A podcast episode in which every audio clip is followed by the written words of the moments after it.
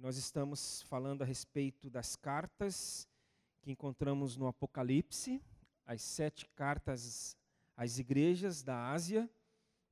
E eu quero ler hoje, ainda no capítulo 2 de Apocalipse, a partir do versículo 12, a terceira carta aqui registrada. Já pensamos a respeito da carta à igreja de Éfeso, de Esmirna e hoje Pérgamo. Quando falamos da igreja de Esmirna, nós destacamos que Esmirna também no grego significa mirra. Mirra, uma planta que quando trabalhada, ela se é, é, ela era se produzia a partir da mirra dessa planta um óleo medicinal, terapêutico, curativo, tão precioso e importante que um dos presentes que o bebê Jesus recebeu de um dos magos foi a mirra. Mas para que a mirra pudesse produzir este óleo, esse óleo pudesse ser feito, ela era amassada, ela era prensada, ela era machucada. E assim estava vivendo a igreja de Esmirna. A igreja, digamos assim, de mirra, estava sendo machucada, perseguida por conta da sua fé em Cristo. É, não era fácil viver em Esmirna, ser um cristão, porque tinha gente de olho. Aí eu falei que hoje também não está fácil ser cristão, mas pelo motivo contrário, porque não tem ninguém de olho. A gente vai resolver alguma coisa numa repartição pública, uma situação que está enroscada ali, aí o próprio funcionário, como exemplo, tá? Só um exemplo. Ele te dá um caminho alternativo, oh, mas se você fizer tal coisa, aí eu acho que você resolve. Está fácil. Ao mesmo tempo está difícil. Então a gente precisa de alguém em cima para sermos cristãos hoje? Não, a gente precisa de alguém dentro da gente, que é o Espírito Santo. Porque em todas as cartas está escrito: aquele que tem ouvidos para ouvir, ouça o Espírito, o que ele diz às igrejas. E o que o Espírito diz à igreja hoje, nós vamos ler a partir do 12. Ao anjo da igreja em Pérgamo, escreva estas são as palavras daquele que tem a espada afiada de dois gumes. Sei onde você vive, onde está o trono de Satanás. Contudo, você permanece fiel ao meu nome e não renunciou à sua fé em mim, nem mesmo quando Antipas, minha fiel testemunha, foi morto nessa cidade onde Satanás habita. No entanto, tenho contra você algumas coisas você tem aí pessoas que se apegam aos ensinos de Balaão, que ensinou Balaque a armar ciladas contra os israelitas, induzindo-os a comer alimentos sacrificados a ídolos e a praticar imoralidade sexual. De igual modo, você tem também os que se apegam aos ensinos dos nicolaítas. Portanto, arrependa-se, senão virei em breve até você e lutarei contra eles com a espada da minha boca. Aquele que tem ouvidos, ouça o que o Espírito diz às igrejas. Ao vencedor darei o maná escondido. Também lhe darei uma pedra branca com um novo nome nela escrito, conhecido apenas por aqueles que o recebem. É, é muito interessante, é uma palavra tem me perseguido nessas semanas. Eu já poderia ter usado ela antes, mas eu falei, vou usar hoje. É, quando eu leio essas cartas, me vem em mente a ideia de um arquétipo. É, é, essas igrejas são arquétipos, elas são padrões, elas são uma, uma, uma referência universal do que acontece nas igrejas de como as igrejas vivem, estão vivendo e viveram.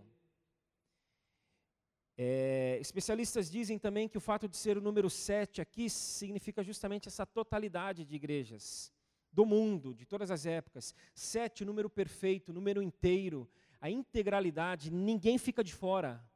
Então, por isso que essas cartas servem para nós hoje. E um arquétipo, inclusive, do ponto de vista da estruturação das cartas nós vemos logo no começo a saudação. Jesus faz uma saudação. Jesus se apresenta, Jesus diz quem ele é. Ele se apresenta e aí tem a saudação e ele faz uma avaliação.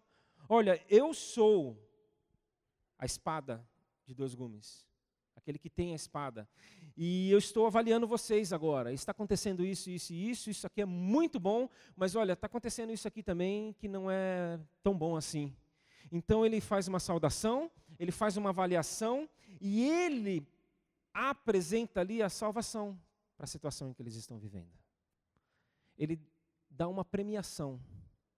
Então, arquétipo também nesse sentido do que acontece, da estruturação, da linha. E na saudação, ele diz: essas são as palavras daquele que tem a espada afiada de dois gumes. E a Bíblia traz que a espada afiada de dois gumes é a palavra do Senhor. É uma espada de dois gumes que corta, que penetra, que divide, divide trazendo clareza, divide trazendo é, lucidez, discernimento,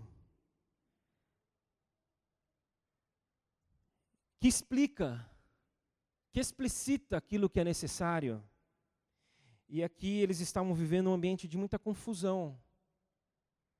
Não só aqui, mas nós estamos vivendo uma época também de muita confusão, muitas falas, muitos ensinos, muita coisa precisando ser distinguida e separada. Fala que nesta cidade estava o trono de Satanás. Onde está Satanás tem o quê? Tem confusão. Tem perturbação. Tem coisas que a gente não entende, que não fazem sentido. Tem mentira misturado com verdade, porque é o trono de Satanás ali. E a palavra de Deus, ela vem para discernir, isso é palavra de Deus, e isso aqui não é palavra de Deus, vai discernindo. Isso aqui vem do Senhor, isso aqui é de Deus, vem dele. É, fiquemos tranquilos, seguros de que isso aqui, a, a fonte é Ele. Isso aqui não. Não vem do Senhor, é para nós fazermos isso, isso aqui a gente não deve fazer. Isso aqui vai gerar vida, vai florescer, vai abundar. Isso aqui vai levar um caminho de morte. Sombrio, frio, distante, que se perde. Jesus tem a palavra, Jesus dá e expõe essa palavra. Porque ele tem a espada de dois gumes. E aí ele faz a avaliação, uma cidade onde Satanás tem seu trono, como já foi dito. E aqui os estudiosos, eles não fecham questão em relação ao que significa isso. Claro que não significa coisa boa. Nisso aí ninguém, ninguém duvida, ninguém questiona. Mas não se sabe se é porque Zeus tinha ali o seu trono e Zeus era o maior dos deuses. Não se sabe porque se ali tinha um templo do Império Romano em que César era adorado. Não se sabe se é porque lá já tinha sido uma capital do império, não era mais, mas o governante morava naquela cidade e de lá ele despachava às vezes. Então ali era onde Satanás tinha o seu trono. A questão é que eles estavam sofrendo influências. E Jesus falou: vocês foram fiéis. Mas eu tenho alguma coisa contra vocês. Vocês estão dando espaço para alguns ensinamentos que não são corretos. Aí eu fiquei pensando que muitas vezes a gente pode tomar cuidado com os ensinamentos de fora, alheios, que são evidentemente antibíblicos, contrários à palavra do Senhor, que não passa na nossa mente parar para dar ouvidos, mas, e quando a gente descuida dos ensinamentos que estão dentro, que já entraram? Ó, não vai entrar nada. E tá fácil de não entrar, porque, nossa, isso aí é tão escancarado, isso é tão discrepante, isso aí é tão. É, tem tanta morte envolvida. Mas e o que já está dentro? Que é o caso. E esses ensinos de Balaão, Balaão está narrado ali em números, era um profeta, era um profeta que, ó, hora ele falava coisas que dava para dizer amém, e hora ele falava coisas que a gente falava, misericórdia, Senhor. E aí ele se aproxima de Balaque, rei dos Moabitas, e arma para que os israelitas caíssem em ciladas. Um profeta. Imagina como ele era gente boa. E aqui Jesus está falando, vocês deram espaço para esses ensinamentos, assim como os nicolaítas. Os nicolaítas a gente não encontra muita explicação na Bíblia de quem eles foram, mas eles estão associados aqui aos ensinos de Balaão, então também não é coisa boa. E aí, quando eu fico pensando é, nessa, nessa nossa igreja evangélica de hoje, em que a gente rechaça aquilo que é escancaradamente discrepante com a Bíblia, com a palavra, que nem precisa da palavra de dois gumes do Senhor vir para discernir, a gente já discerne. Mas essa igreja evangélica de hoje que abre espaço para ensinamentos que, olha, sinceramente, gente, parece muito mais uma mandinga às vezes. Parece. Porque é superstição. O cara não ora de manhã, aí fura o pneu do carro, indo para o trabalho, ele fala: Eu não orei. Aí ele, aí ele já fica culpado, ele fica mal, ele liga, manda mensagem para o pastor, pastor, eu preciso ser perdoado, está acontecendo alguma coisa comigo, porque é, é, ensinamentos é, parece que, é, é, que tem muito mais a ver com pensamento positivo do que com fé. É o cara pensa positivo, ele pensa, não pode pensar que não vai dar certo. Aí ele vai se associando a, e abrindo espaço para falsas promessas. Coisas que Jesus nunca prometeu, ele fala que Jesus prometeu, mas onde foi que ele prometeu? E aí, gente, a gente passaria a noite aqui citando. Maldição hereditária. Onde? Onde, gente? Ou a gente acredita na cruz de Cristo, que acabou ali, que está consumado. Ou e são questões que vão minando a gente. Mina daqui um pouquinho, mina dali, e vai afetando, e vai corroendo, e vai deturpando, e a pessoa começa a se frustrar, acha que Deus não fez o que, ele, é, o que a pessoa acha que ele disse que faria, e aí a ferida vai abrindo, e não vai curando direito, vai só jogando coisa por cima, mais e mais coisas que não são ensinamentos corretos e aquilo vai cauterizando e fica por dentro podre e vai desviando. O problema todo é, é esse desvio. Eu, eu fico pensando. É, eu poderia escolher tantas coisas para citar como exemplo, porque são tantas. Mas ervilha, eu não gosto de ervilha. Uma dica, hein? Se eu for na casa de vocês, não gosto.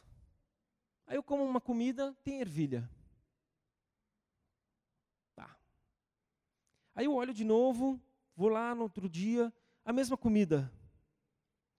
Puxa, tem ervilha. Aí eu olho uma outra e que me garantem, ó, que não tem. Eu vou em qual? Então, esse negócio de ficar dando ouvidos a ensinamentos que você sabe que tem ervilha ali, porque é ruim ervilha mesmo, tá? Não é um exemplo apenas, é uma verdade. É, ah, não, a gente, a gente seleciona. Seleciona o quê? Você já sabe que dali tem coisas que não são corretas, verdadeiras. Então vai na outra aqui, olha, aqui vai, vai mais tranquilo. Porque, gente, é, vamos pensar, e não é nenhum pensamento, nossa, Marcelo, que conclusão que você chegou. Não, isso aqui, muita gente já falou isso antes de mim. Mas vieram para cá os portugueses, com uma carga mística muito grande. Chegaram aqui e encontraram quem? Os índios. Aí aquilo se somou, fundiu. E trouxeram os negros. Aí foi para a estratosfera essa questão mística. E, e o que tem de igreja se aproveitando desse mix explosivo.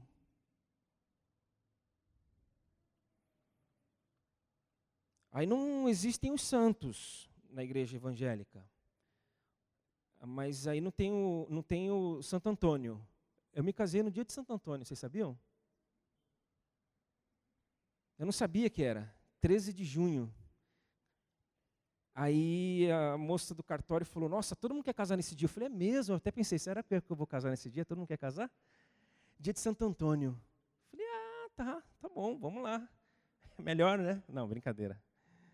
Nós não temos, mas aí nós temos o culto do amor, o culto do, uh, da, da afetividade, o culto para aqueles que estão sozinhos. E aí a gente vai criando os cultos. Não temos o Santo Expedito, mas aí a gente cria o culto das causas impossíveis, o milagre da vida financeira, e aí a gente vai. E isso vai desviando a gente. Então, quando a Bíblia fala de imoralidade aqui, sexual inclusive, a ponta disso aí é um desvio tal que passa a ser uma imoralidade religiosa. Querem um exemplo? A mulher adúltera, que a gente conhece tão bem esse texto e que bom que a gente conhece esse registro, que é um alento para as nossas vidas diante daquilo que a gente faz e a maneira como Jesus nos levanta e fala: siga, siga a vida. Ali fala que a mulher foi pega em adultério. E há um questionamento. Se foi pega em adultério, ela cometeu um adultério com um homem, e cadê ele? Por que, que ele não foi apresentado também? Ah, mas é porque era uma sociedade machista. Sim, mas porque talvez não tenha sido um adultério na relação humana, interpessoal, mas na relação com Deus. Ela foi pega adorando um outro Deus, Senhor.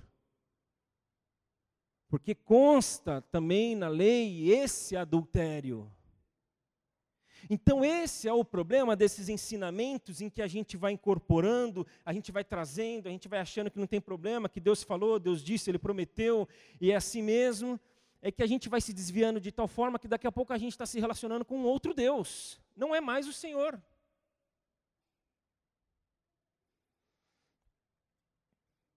Me lembro quando eu falei a respeito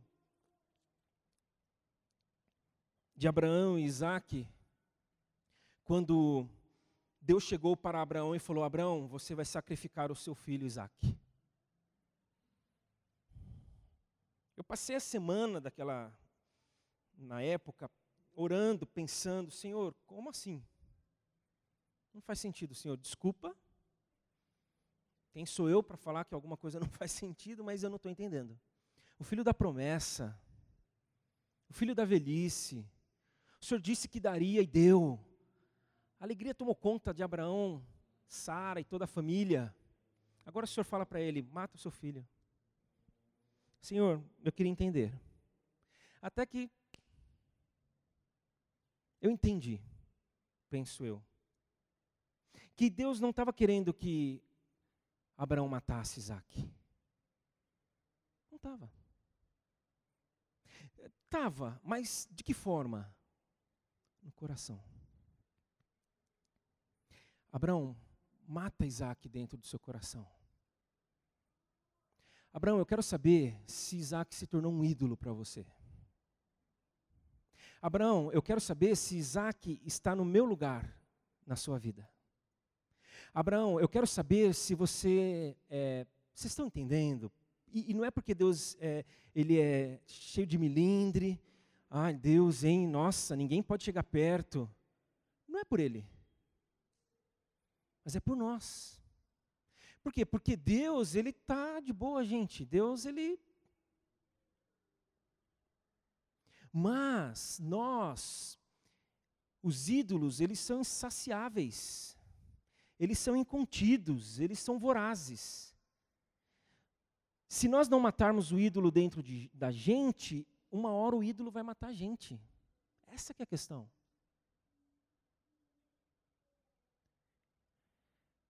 Ou a gente ou eles. E, e Deus fala: olha, eu, eu quero vocês, eu não quero esses ídolos. Então mata Isaac. Matem os ídolos. E esses ídolos, eles são construídos muitas vezes aos poucos, de forma silenciosa, por ensinamentos que não condizem com a palavra, com essa espada que discerne o que é certo e o que é errado. E o texto fala não só da saudação, não fala apenas da avaliação que Jesus faz ali na igreja, mas ele fala da salvação. Ele traz uma premiação, um maná escondido, uma pedra branca. É difícil, eu falei isso logo no começo, logo no primeiro domingo, de que muitas questões aqui a gente não fecha. Essa pedra branca, ela era é, utilizada pelo menos em duas situações. Quando a pessoa era julgada em, em juízo e ela era absolvida, ela recebia uma pedra branca. Então, se ela era abordada e se sabia que aquela pessoa estava, tinha sido julgada, ela podia sacar a pedra branca e falar: Olha, eu fui absolvido. E do contrário, ela mostraria uma pedra negra, olha. Ou então também para festividades em que a pessoa a ser convidada gozava de muito prestígio, ela recebia também como convite uma pedra branca com seu nome. Então a premiação, gente, é quando Jesus vem e ele discerne com a sua palavra e ele fala: Olha, vocês vão comer de um maná, de, algo, de um alimento que vocês não comeram ainda, vocês vão receber uma pedra branca porque vocês foram absolvidos, porque vocês foram convidados para uma festa e vamos participar dessa festa mas a gente precisa optar pela palavra dele. Palavra que uma vez ele estava proferindo, Jesus, e os evangelhos narram que muitos começaram a ir embora. E Jesus falou: Vocês querem ir também? Falou para os seus discípulos. Note, isso é muito significativo ele falou para os seus discípulos: Vocês querem ir também? É, essa igreja evangélica de hoje, se você ouve alguém falando aqui, é aqui que você tem que ficar. Porque está aqui a bênção, está aqui, está aqui, está aqui, está aqui. E se você sair, ó, já dá um passo atrás, dá dois, dá dez e sai correndo. Porque Jesus fala: Vocês querem ir também? E aí os discípulos responderam: De jeito nenhum, Senhor. De forma alguma. Para quem nós iremos? Se só o Senhor tem as palavras de vida eterna. Para quem iremos nós? Então que nós possamos ir para o Senhor sempre, porque só Ele tem as palavras de vida eterna. E que se nós estamos precisando que Ele venha com a espada dele discernindo, se está confuso, se a gente não está entendendo, se aquilo já nos machucou, se aquilo já nos frustrou, que Ele venha e Ele possa atravessar com essa espada, no mais íntimo do nosso coração, e se possível, a gente deixando, é claro, porque possível é para Ele, Ele atinja os ídolos que estão dentro de nós com essa espada, para que eles saiam do lugar deles, em que eles estão, porque não é deles. Que somente Ele fique no lugar devido, para que a gente possa andar com essa pedra branca, felizes, porque estamos garantidos numa grande festa que vai acontecer, que já começou, e a gente precisa entender isso. Eu quero orar, eu quero orar nessa hora. Espero que você queira também. Espero que você queira. Quero orar, sobretudo, por aqueles que estão machucados, por tantos ensinamentos equivocados, distorcidos, por gente até de boa fé, bom coração, mas pior ainda quando havia ali uma fé, aí parece que dói mais. É mais profundo e demora mais para curar, mas é possível curar. Porque a palavra do Senhor, essa espada de dois gumes, cura. Cura. Pode cortar fora isso que você ouviu, isso que você creu, acreditou, achou que era, mas não é e nunca foi. E nunca vai ser. Então vamos orar, eu te convido a fazer essa oração. Eu te convido a fazer essa oração. E aqueles que estão precisando que os ídolos sejam derrubados dentro de, de si. Permitam. Permitam. Porque senão, uma hora, a gente vai ser engolido pelo ídolo. Ele vai querer até o último fio de cabelo que a gente tem.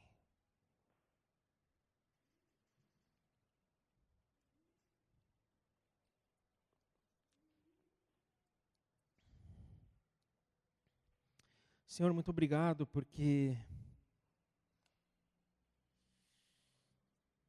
o Senhor pode corrigir todas as coisas. O Senhor pode corrigir palavras equivocadas, palavras tortas, torpes, palavras que, ao invés de gerar vida, foram aos poucos gerando morte raiva, frustração, muito sofrimento.